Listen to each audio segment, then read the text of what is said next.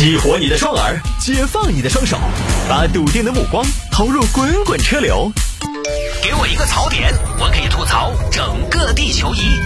微言大义，换种方式纵横网络江湖。来吧，欢迎各位来到今天的微言大义要，继续跟您分享网络上一些热门的、有意思的小新闻。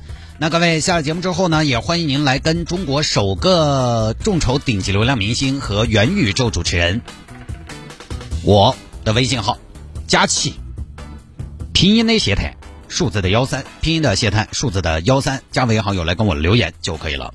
现在呢，有朋友加了我之后，探哥问一下，加你的朋友圈能干嘛？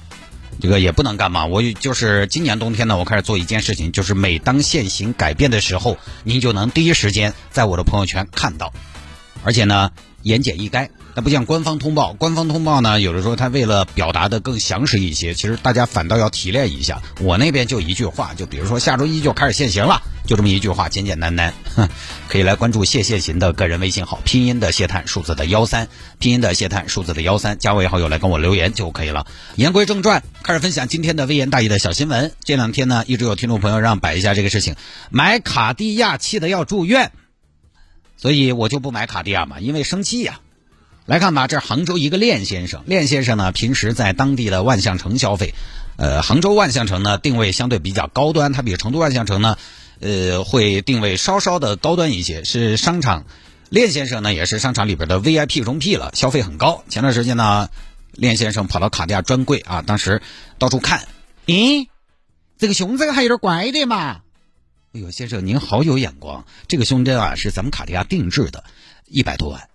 哦，拿出来我试一下嘞。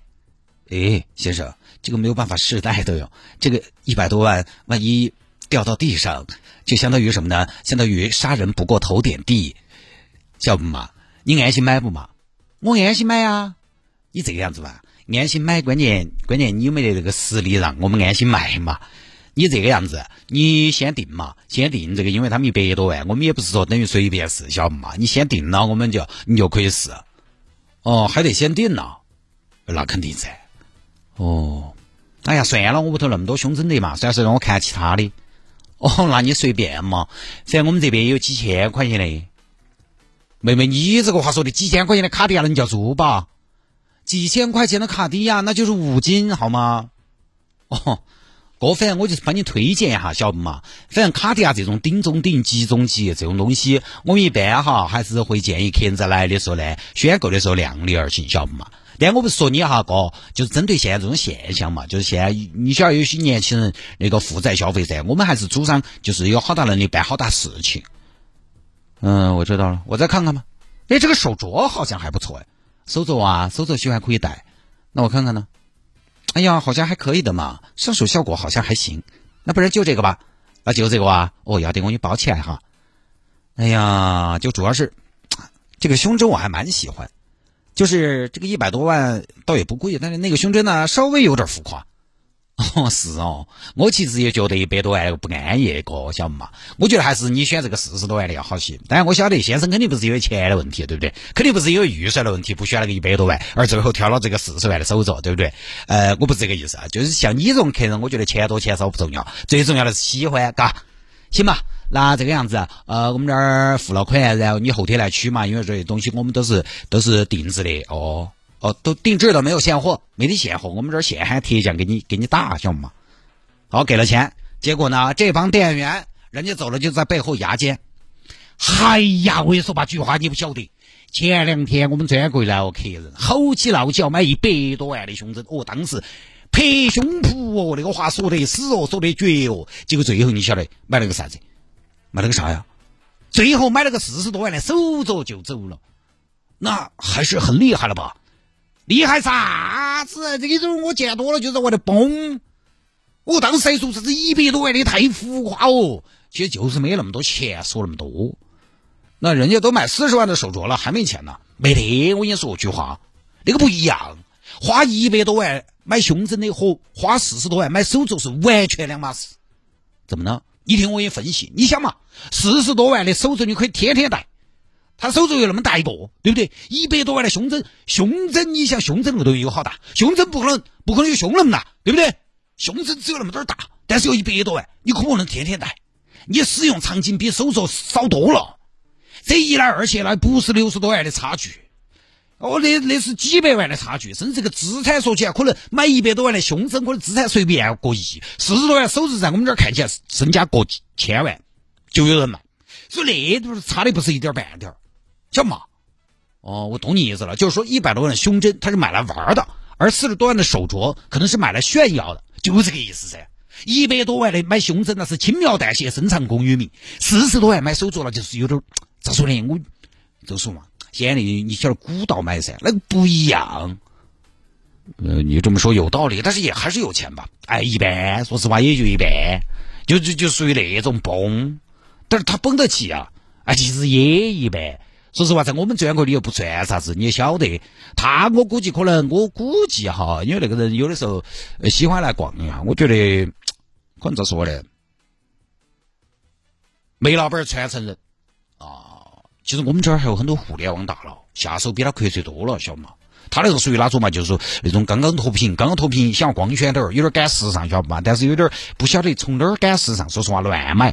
等于四十多万的卡地亚，说实话没得买头。那个卡地亚一百万以下，一百万以下的卡地亚都是五金。卡地亚真正的精髓还是定制，定制晓得嘛？定制你才入了豪门这个门，所以他其实还是买不起。我看下他的包，他包一，说实话，让。啥子包嘛？Prada，哦那，Prada 那不是啥子呢？你这个级别你不整点，你现在这个年代不整点爱马仕，干脆自己有钱背个 Prada。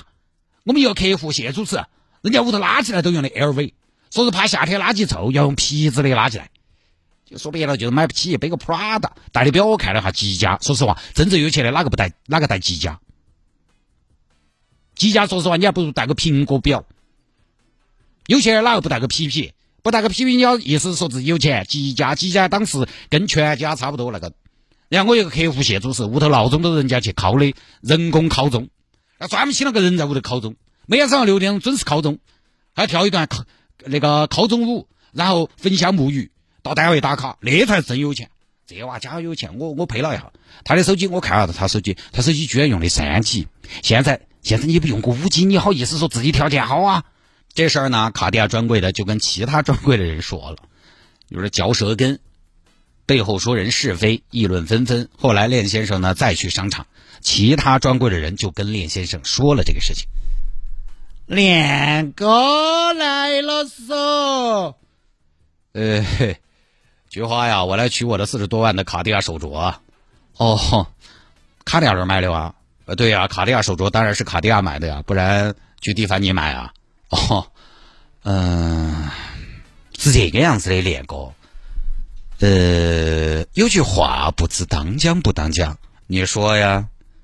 前两天我跟你说嘛，连哥，前两天卡地亚他们专柜的人，你不要跟我说我说的哈。前两天他们专柜的人跑过来，在背后对你指指点点的，什么意思？就是在背后说你，背后说我。哎呀，像我这么闪光的男人，有人议论很正常嘛。我走到哪里不是焦点呢？哦，没有，他们没有把你当焦点。我跟你说嘛，你过来嘛，我小声跟你说，他没有把你当焦点，他们是把你当笑点。他们说你买不起那个一百多万的胸针，才买的四十万的手镯。说你，说你这个人平时，哎，我都有点不好说出口。你说，他们说我什么？他们说你有点崩，什么？说我崩，说我买不起，说我买不起一百多万的胸针啊，这叫什么话？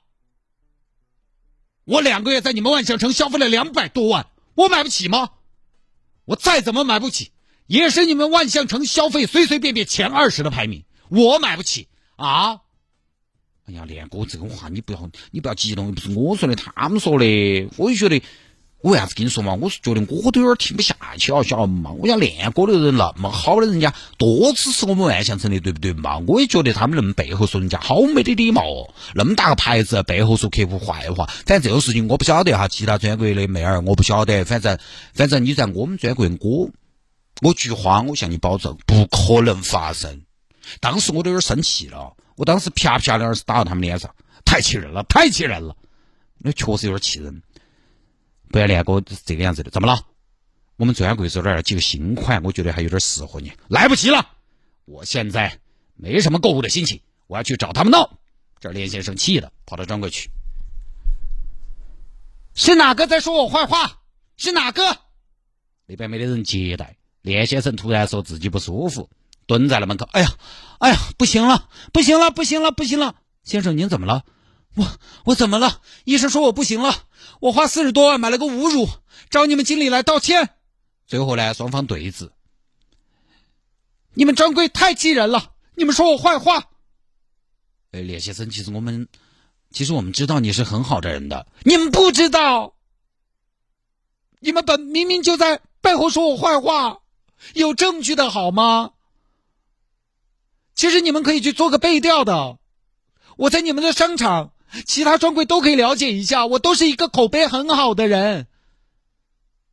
那你在我们专柜口碑也很好？不不不，我在你们这儿口碑很差，不差的，不就是差？